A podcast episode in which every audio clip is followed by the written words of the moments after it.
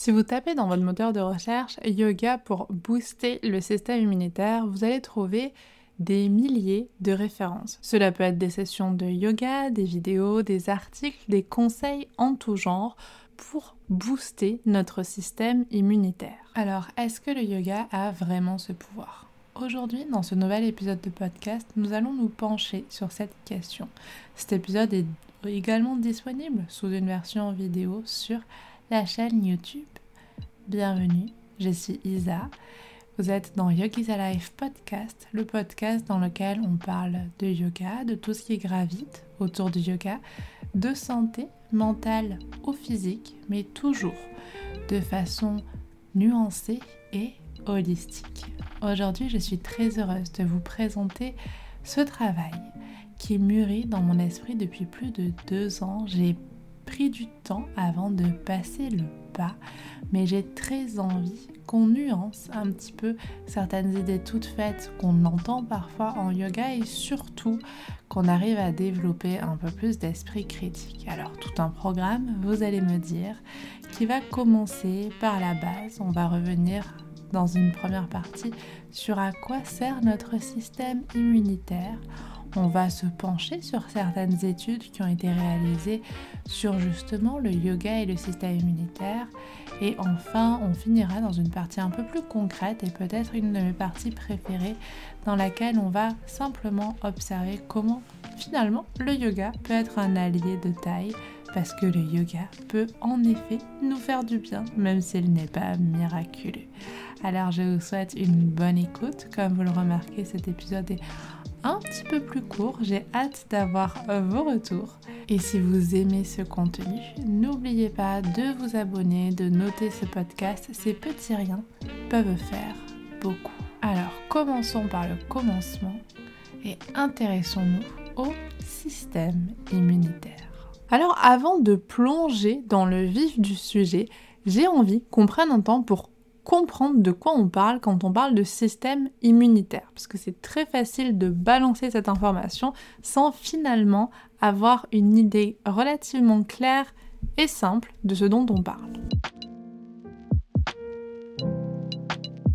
Pour faire simple, le système immunitaire, c'est notre système de défense. C'est un système de défense assez complexe qui protège le corps contre les infections et les maladies. Il va se composer de deux types un système de défense non spécifique qui est dit inné et un système de défense spécifique qui lui est dit acquis. Ces deux systèmes forment une super équipe, ils travaillent ensemble conjointement. Et quand ils fonctionnent correctement, ce super système, vous allez le voir, nous apporte une super défense contre toutes les agressions extérieures. Alors notre système immunitaire dit inné, qu'est-ce que c'est? Donc ça c'est vraiment notre première ligne de défense, si vous voulez.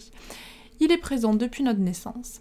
Il agit immédiatement dès qu'un envahisseur est détecté. Mais il ne fait pas de distinction précise des envahisseurs. Il est dit, pour cela, non spécifique. Notre peau, les muqueuses et certaines cellules font partie de ce système. Son rôle est relativement simple. Il empêche l'entrée d'agents pathogènes et il réagit donc très rapidement en cas d'infection.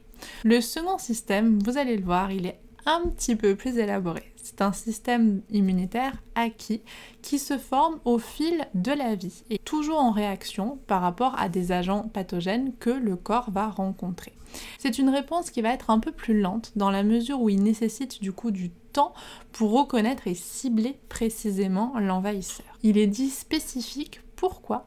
Parce qu'il va reconnaître et cibler spécifiquement des antigènes. Les antigènes, si vous voulez, c'est une petite étiquette que vont avoir les agents pathogènes pour qu'on puisse les reconnaître. C'est des marqueurs moléculaires. Il va se diviser en deux types pour être encore plus efficace on va avoir une immunité humorale, des anticorps qui vont circuler dans le sang, et une immunité cellulaire, ça va être des cellules spécifiques comme les lymphocytes T qui vont attaquer eux directement les cellules infectées. On dit qu'il y a une mémoire immunologique. Qu'est-ce que ça veut dire? Ça signifie qu'après avoir combattu un envahisseur, le système immunitaire il va acquérir une mémoire qui va faciliter une réponse beaucoup plus rapide quand on va être de nouveau exposé. Pour la plupart des personnes, ces systèmes fonctionnent très correctement. Cependant, il peut y avoir des altérations. on va avoir le cas des patients qui ont un déficit immunitaire.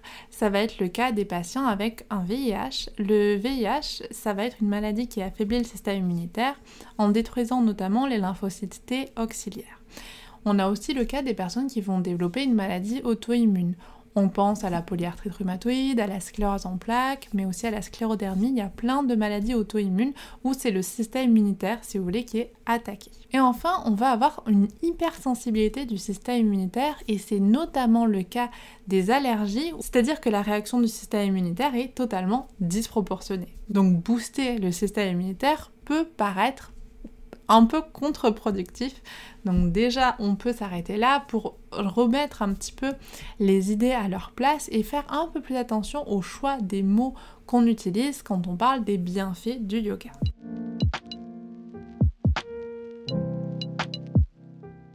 Donc en reformulant un petit peu, on peut se demander si le yoga a en effet une action sur notre système immunitaire et s'il a une action, de quelle sorte est cette action.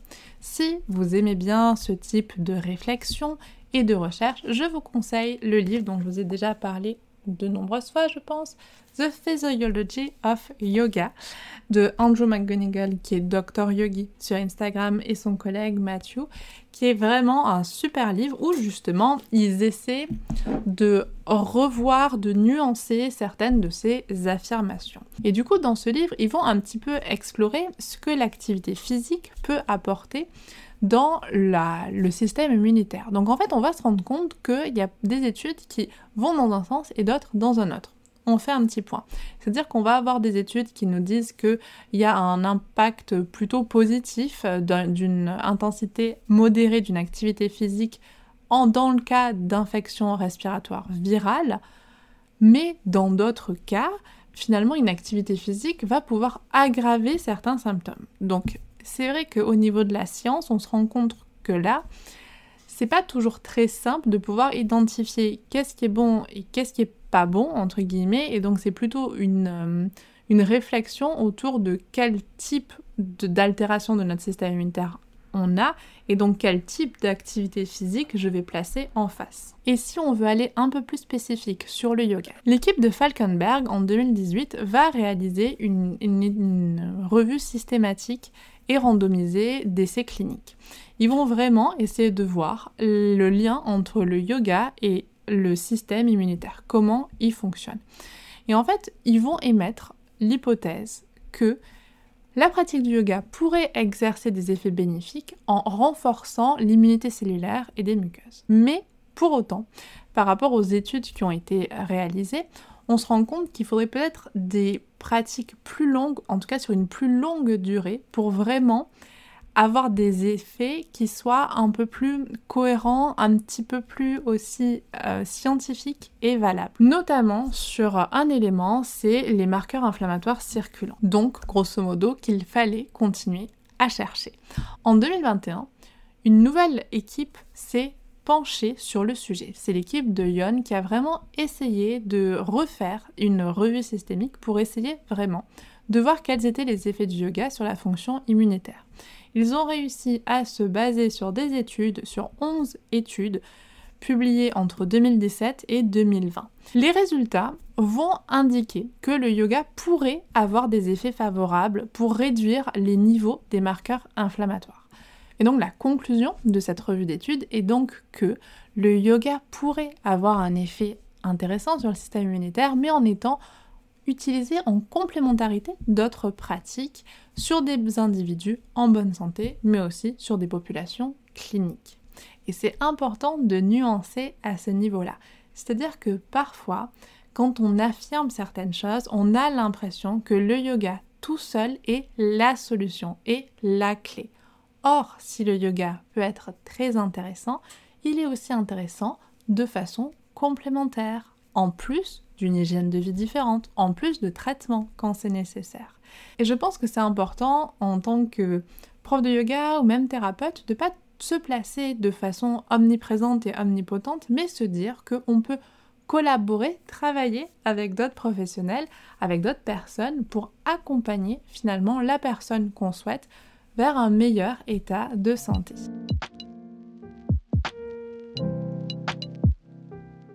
Alors maintenant, si vous êtes toujours là, bravo et on va passer à la partie la plus concrète, c'est-à-dire que concrètement, justement, sur notre tapis de yoga, comment on fait pour finalement accompagner au mieux notre système immunitaire? Donc notre système immunitaire, on peut lui faire confiance, il est normalement très très capable de se défendre contre les organismes qui pourraient vouloir nous attaquer. Mais pour autant, on sait que tout ce qui va être stress, tout ce qui va être anxiété peut aussi déstabiliser notre système immunitaire. Donc tout d'abord sur le tapis, ça va être important de prendre des temps de relaxation. Par exemple, essayez de ne pas zapper Shavasana, la posture de relaxation finale. Même si c'est très court, c'est important d'avoir ces moments où vous pouvez vous recentrer, vous pouvez vraiment lâcher un petit peu la pression que vous pouvez avoir tout au long de la journée. C'est vrai que le stress peut aussi nous mettre dans un état de vigilance constant où finalement notre système immunitaire ne fonctionne pas de façon optimale et optimisée. Donc si vous avez tendance à être très stressé, très anxieux, parfois c'est pas forcément quelque chose qu'on voit ou qu'on observe. Observez peut-être la sensation que vous avez après que vous vous soyez relaxé. Si la relaxation c'est pas vraiment votre truc, peut-être que simplement des postures de yoga qui vont être un petit peu plus dans l'étirement, dans l'ouverture, l'ouverture de hanche par exemple, l'étirement du psoas, tout ce qui va être posture de torsion. Donc tout ça aussi, ça peut aider notre système nerveux à se détendre et à être un petit peu plus relaxé. Dans la même idée, le pranayama va être un précieux allié dans cette idée déjà de détente, de relaxation.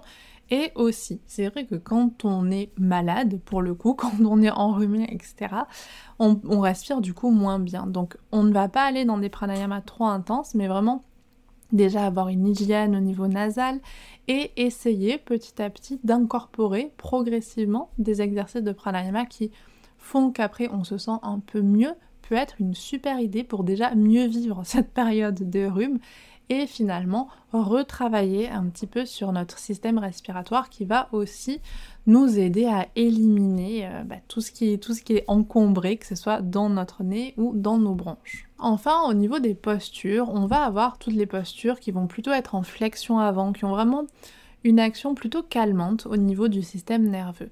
On peut avoir aussi des inversions, mais les inversions, on peut aussi avoir une anxiété liée aux, aux inversions. Donc, vous pouvez avoir des postures type Viparita Karani Mudra que vous pouvez faire contre un mur tranquillement. Vous pouvez avoir la posture de la chandelle à demi supportée, comme ça en fait, surtout si vous avez le nez pris, ça va être un petit peu moins inconfortable. Posture du poisson, au lieu d'avoir la tête trop en arrière, vous pouvez avoir une brique sous, les, sous la tête en fait pour justement ne pas être gêné par ça.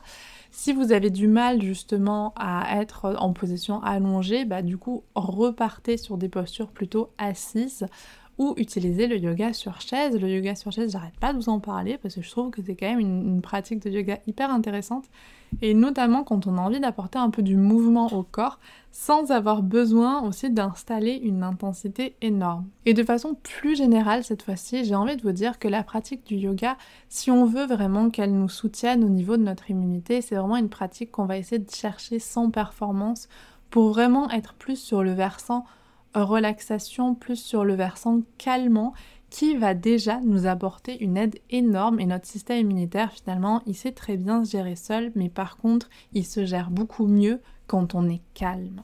Et ça je pense que c'est quelque chose d'important à retenir et le yoga peut nous apporter encore une fois tout le monde est différent, mais en tout cas, la plupart des pratiques de yoga vont pouvoir avoir cet effet où on ressort de la séance normalement en étant un peu plus détendu que quand on y est arrivé. Et si ce n'est pas votre cas, peut-être explorer les différents types de yoga et peut-être qu'il y en aura un qui vous parlera et peut-être qu'il y en a qui vous parlera pas.